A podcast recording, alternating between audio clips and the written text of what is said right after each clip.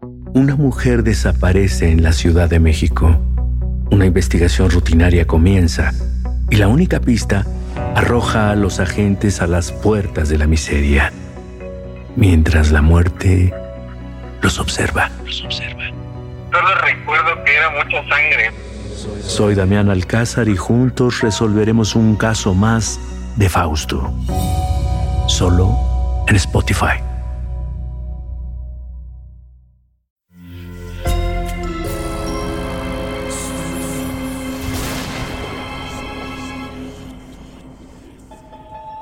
Portal Sonoro no se hace responsable de las visiones, pesadillas o encuentros cercanos del cuarto tipo que puedan suceder antes, durante o después de la experiencia. Para una experiencia sonora completa recomendamos audífonos para dejarte envolver por el mundo de dimensiones oscuras. Escucha bajo tu propio riesgo.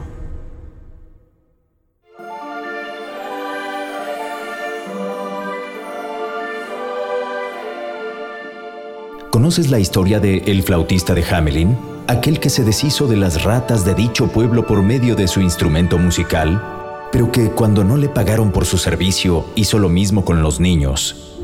En otro universo, esta decisión, como en efecto mariposa, retrasó la evolución de la humanidad como la conocemos, y las consecuencias no se detienen. Visco nos narrará el segundo episodio de esta saga, contenida en el libro prohibido. Este es el otro cuento lo que pasó en otra realidad, lo que pasó en las dimensiones oscuras.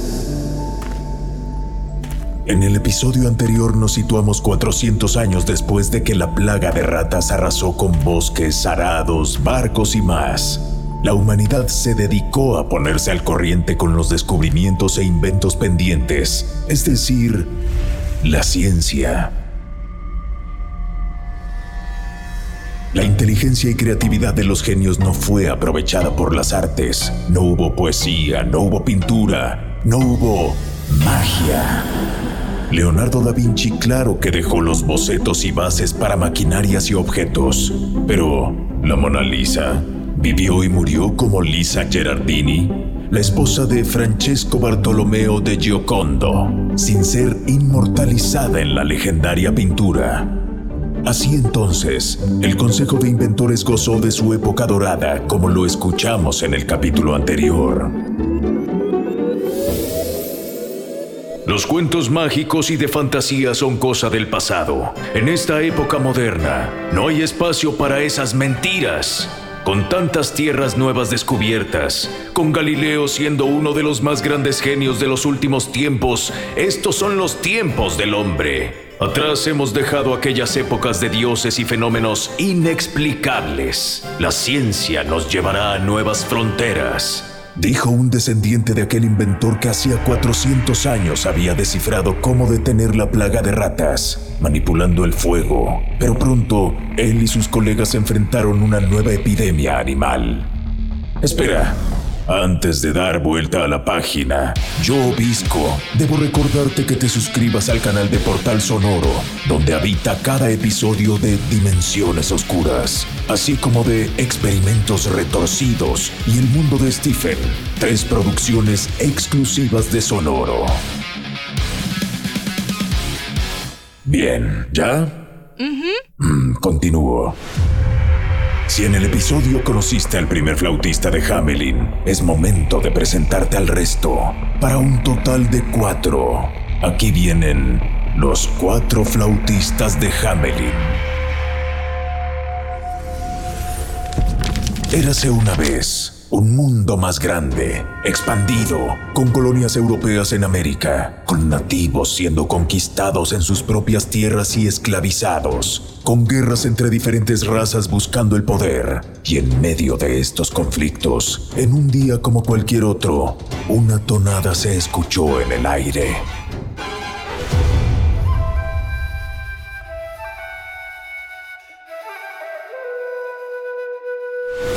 Conocida para ti y para mí, pero desconocida para el resto de la población, pues no había manera de que alguien que la hubiera escuchado hacía 400 años siguiera vivo. Sin embargo, lo que sí reconocieron todos y todas fue el enfadoso ruido de unos insectos bastante molestos.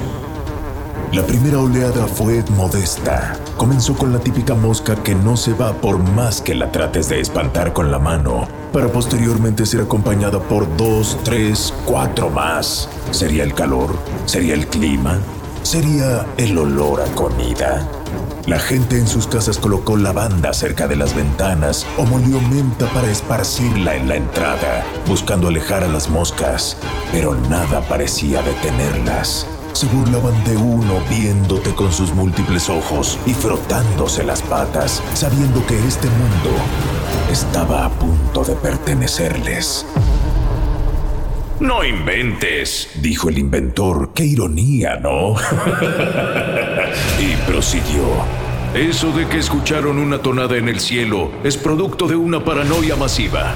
Yo qué sé, seguramente alguien revivió el cuento del flautista y ahora coincidió con la proliferación de las moscas. Pero no inventes, no tiene nada que ver una cosa con la otra.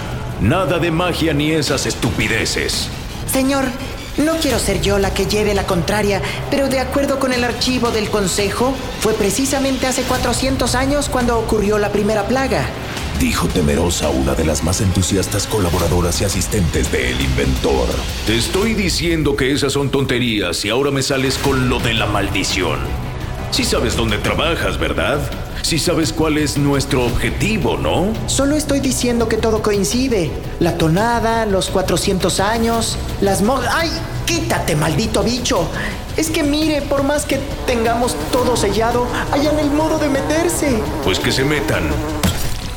Y si tengo que matarlas una por una como a este insignificante insecto, lo haré solo para quitarte a ti y al resto esa estúpida idea de que se trata de una segunda nueva plaga mágica. Qué equivocado estaba el inventor. Y es que así inventara un matamoscas gigante, no había manera de detener a los insectos, los cuales invadieron no solo lugares cerrados como los hogares, sino áreas en común al aire libre. Ya ni saliendo a pasear te librabas de sentir como te rozaban el brazo. Lo acabas de sentir, ¿cierto? Con algo de asquito. Ve a cerrar ese topper que dejaste abierto en la cocina. No vaya a ser la de malas. Y mientras que el Consejo de Inventores se negaba a decretar esta segunda plaga, la invasión de las moscas se convirtió en un problema de salud mundial. Las frutas, tanto plantadas en su estado natural como en las casas, se echaban a perder a los pocos días después de ser alcanzadas por las moscas. Algunos animales cayeron enfermos al beber agua contaminada y pronto fueron los humanos completamente desesperados. Claro que se trata de una segunda plaga. No lo han entendido aún, ¿verdad?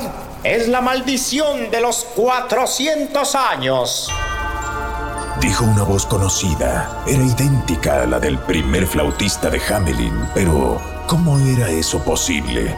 Tampoco él podía vivir tanto tiempo, ¿sí?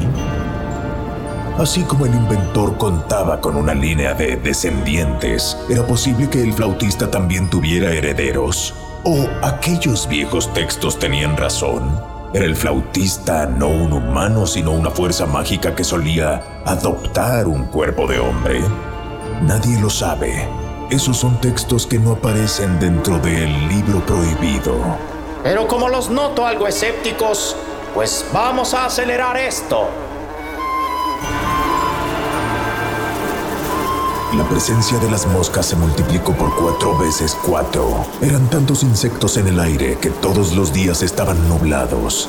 La caca de los animales de granja era devorada al instante por las moscas, provocando que esparcieran decenas de enfermedades en todo el planeta.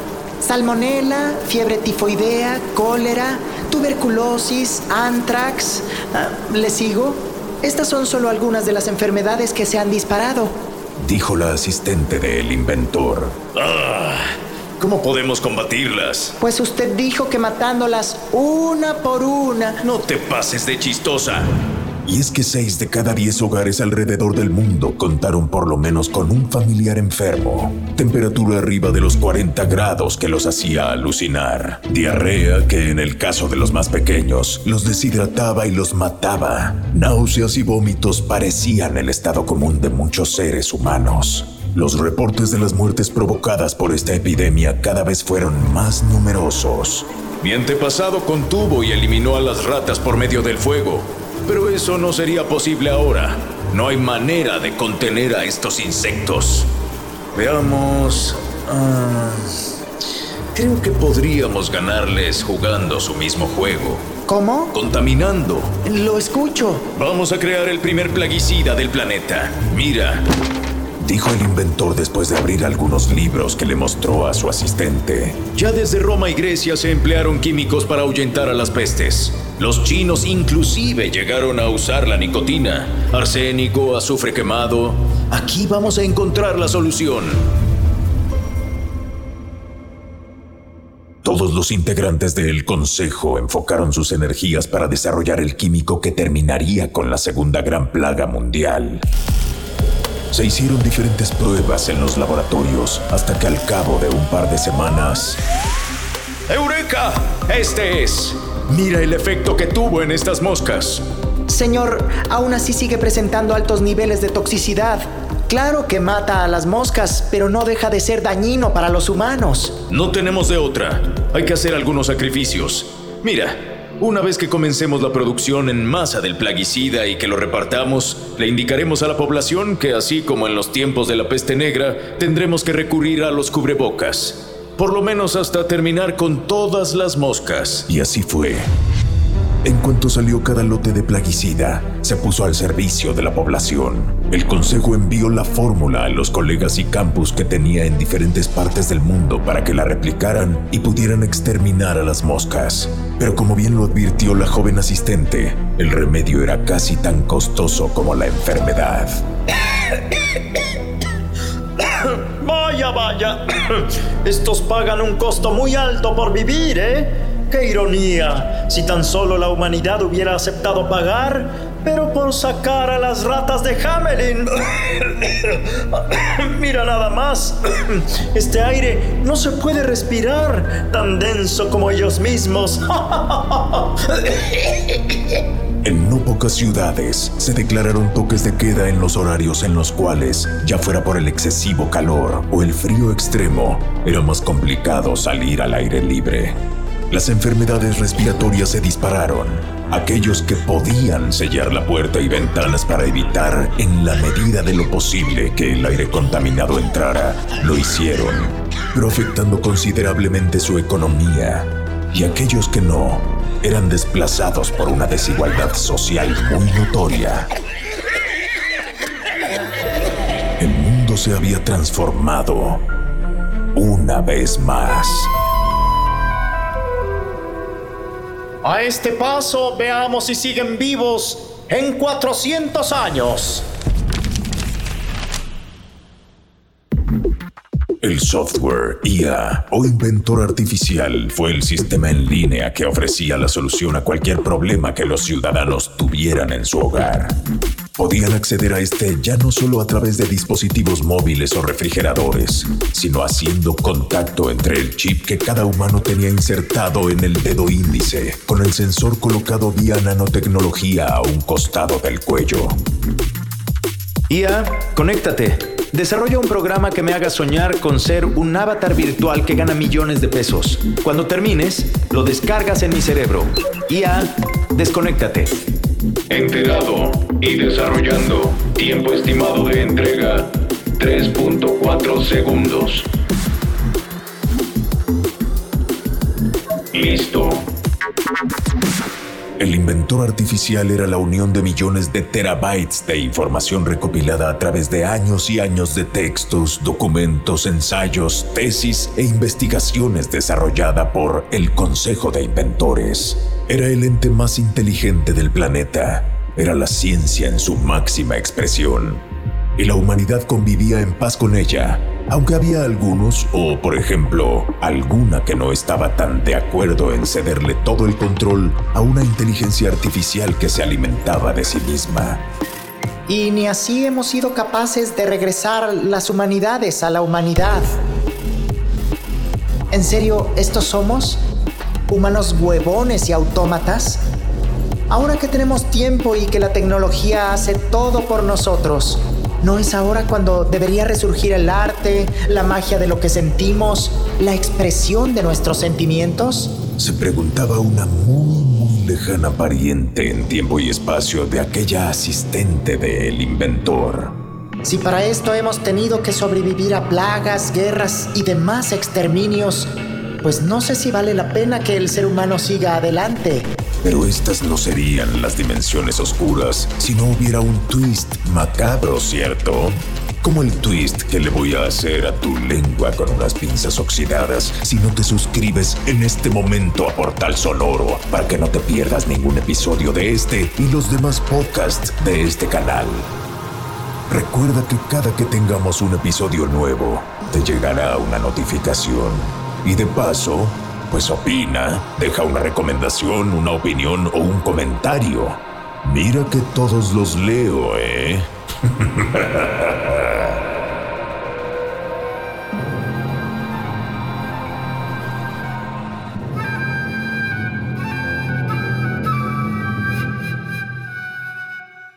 Uy, ¿Escuchaste? Ay, esto ya se puso grueso. Mira nada más este lugar tan frío, tan metálico. Enormes edificios cuya punta no se alcanzan a ver desde el suelo. Gente de vestidos monocromáticos, sin chiste. Pantallas y voces robotizadas por todos lados. ¡Ah, qué mundo tan aburrido! Ah, pues pongámosle color a esto. A final de cuentas, han pasado 400 años de nuevo.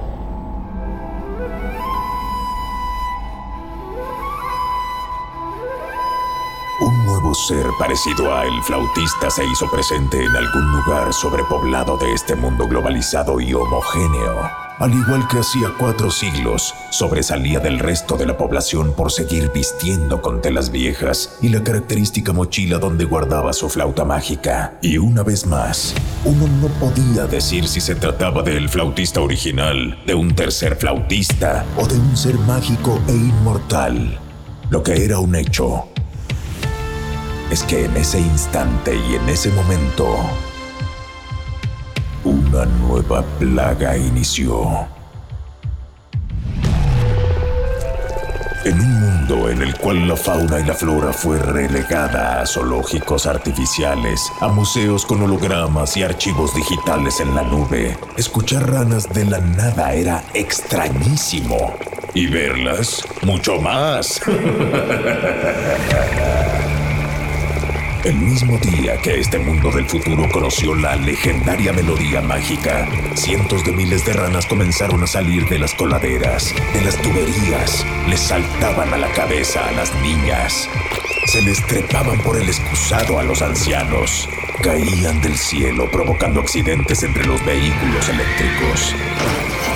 ¿Dónde habían estado estos anfibios todos estos años? Quizás sobreviviendo en el subsuelo, en aquellos rincones olvidados por la hipermodernización. Pero estaban listos para reclamar su territorio. Su grotesca piel les sacaba urticaria a los humanos que entraban en contacto con las ranas, tratando de alejarlas, capturarlas o matarlas. Era tal la comezón que provocaban las ranas que no eran pocas las personas que se rascaban al punto de sangrarse. Y eso a las y los que mejor les iba. Porque después de tantas décadas de estar cada vez más alejados del contacto con la naturaleza, el sistema inmune reaccionó con alergias extremas. A no poco se les hincharon la lengua y los párpados creándoles una apariencia grotesca. Es que estamos pagando las consecuencias de no haber conservado el balance expresó aquella joven romántica de aquellos tiempos en los que vivió su familiar, la asistente del inventor.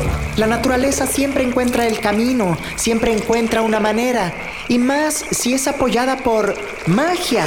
Que me llamen loca, pero una vez más, esa melodía de la que se habla cada cierto tiempo Yo la escuché. A mí no me lo contó nadie. Y si hacemos cuentas, 400 años. Otra vez los malditos 400 años. No puede ser una coincidencia. Y mientras la joven sacaba conclusiones acertadas, el panorama mundial empeoró. Fue tal cantidad de ranas invadiendo todos los espacios posibles que las coladeras y tuberías se quedaron tapadas, provocando el desbordamiento de desagües llenos de aguas negras. La pestilencia fue insoportable. Las autoridades advirtieron a la población que evitaran en la medida de lo posible usar agua para como bañarse o lavar la ropa hasta que no encontraran una solución. Y beber agua, solo lo indispensable, por favor. Y asegúrese de que esté bien descontaminada. De lo contrario, podría no solo encontrar su sabor muy desagradable, sino adquirir una enfermedad provocada por el contacto de las ranas con el líquido vital. Estoy buscando la mejor solución posible, analizando millones de posibilidades por segundo. Regresaré en breve con ustedes. Dijo el inventor artificial mientras que el mundo se puso de cabeza tratando de exterminar a las ranas sin éxito. Y nuestra joven se cuestionaba las decisiones del pasado. Si tan solo tuviéramos espacios verdes, cuerpos de agua donde pudiéramos llevar a los anfibios. Pero no, ¿verdad? Siempre había espacio para otro centro comercial, para otra cafetería, para otro local de dosis de realidad virtual. Ciudadanos del mundo, pobladores del planeta Tierra, su inventor artificial les informa que en 2 horas con 13 minutos con 17 segundos, todo suministro de agua será cortado. Después de mi extenso análisis, es la única solución posible para detener la plaga de las ranas. Dejaremos que los anfibios se sequen literal. Y en una fase 2 de este plan, estoy construyendo y programando millones de drones que se encargarán de recoger los cuerpos de las ranas limpiar drenajes, tuberías y demás canales obstruidos. ¿Cuánto tiempo interrumpiremos el agua? De acuerdo con mis cálculos, el total será de un mes con dos semanas, con cuatro días, con 22 horas. Como mínimo, esto ha sido consultado con sus autoridades y están de acuerdo en cederme el control para encargarme del problema. Está por demás decirlo, pero precisamente por esto, cualquier obstrucción o objeción sobre la ejecución de este plan será confrontado con el poder que se me ha otorgado. Aprovechen el tiempo para recolectar la mayor cantidad de agua que puedan, descontaminarla lo más posible y administrarla. Quedan dos horas con 12 minutos 10 segundos. Quedan dos horas con 12 minutos 8 segundos.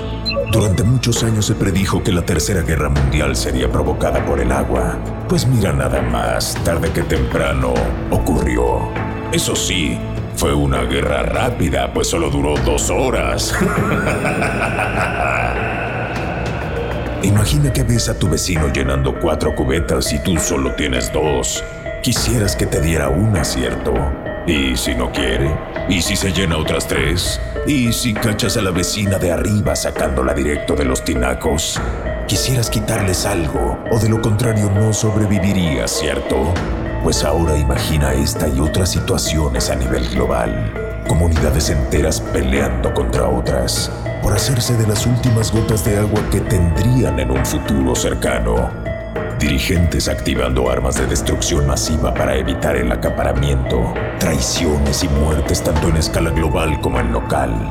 Ah, porque déjame decirte que nuestra joven amiga... No pueden hacer eso. No pueden dejarnos sin agua. ¿Que nadie lo está viendo? No va a ser solo un mes. Es imposible que nos recuperemos en tan poco tiempo. Y el exterminio de todas esas ranas es inhumano.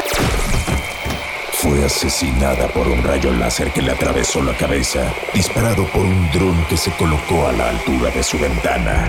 Desafortunadamente, el dispositivo móvil portátil de la joven siempre la estaba escuchando y le dio el pitazo al inventor artificial. Todo este caos tuvo un soundtrack, el croar de las ranas y una melodía especial.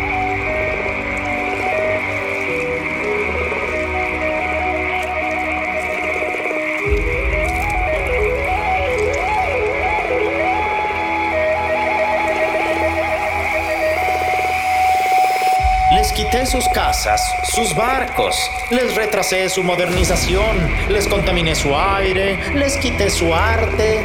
Ahora les he quitado el agua y la humanidad ha retrocedido dos casillas. Yo creo que ya casi tengo completa mi venganza, ¿no? Casi. Pero aún siento que me falta. Tengo 400 años para pensar en lo que viene.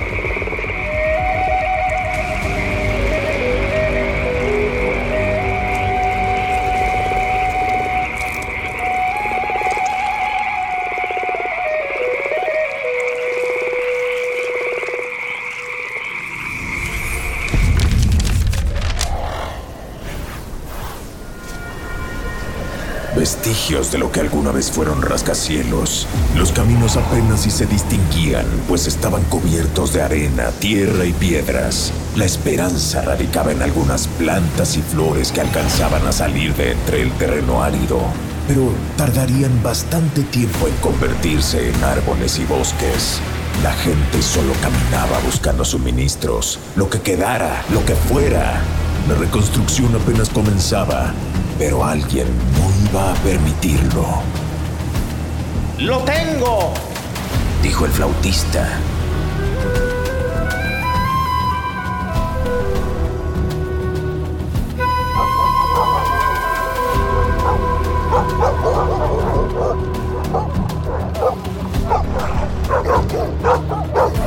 La cuarta y última plaga comenzó. Pero en algún lugar de la zona que hacía mucho se hizo llamar Alemania, en un túnel enclavado en una montaña cercana al río Weiser, las piedras que tapaban su entrada se vinieron abajo. Varios seres salieron de la oscuridad. Se taparon los ojos al ser deslumbrados por el sol. Bastante tiempo pasó desde que habían visto la luz. Eran pequeños. Portaban algunos utensilios rudimentarios y ropa creada a partir de la piel de diferentes animales. Ellas y ellos eran los niños de Hamelin. Esta historia continuará. No te vayas a perder la gran conclusión de esta saga. Suscríbete a Portal Sonoro en tu plataforma favorita de podcasts para que te enteres de inmediato en el momento en el que el nuevo Dimensiones Oscuras esté disponible. Califica, reseña y comenta este y cada uno de los episodios de estas producciones originales. Yo soy Visco y aquí nos escuchamos en el siguiente capítulo.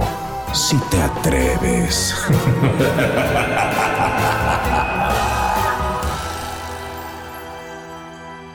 Ya lo dijo el Visco. Tienes una semana para recuperar tu alma, digerir lo que acabas de conocer y prepararte para el siguiente relato. Veamos cuántos aguantas y si tienes la valentía para abrir las dimensiones oscuras.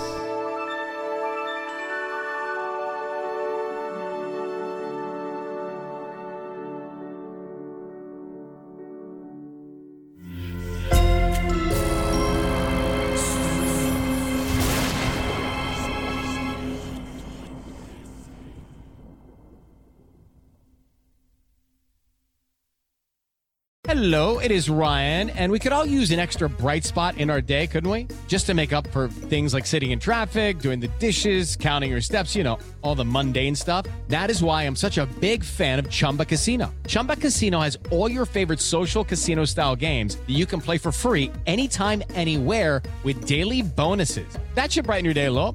Actually, a lot. So sign up now at chumbacasino.com. That's chumbacasino.com. No purchase necessary. BGW. Void were prohibited by law. See terms and conditions 18 plus. Una mujer desaparece en la Ciudad de México. Una investigación rutinaria comienza y la única pista arroja a los agentes a las puertas de la miseria, mientras la muerte los observa. Los observa. Solo recuerdo que era mucha sangre.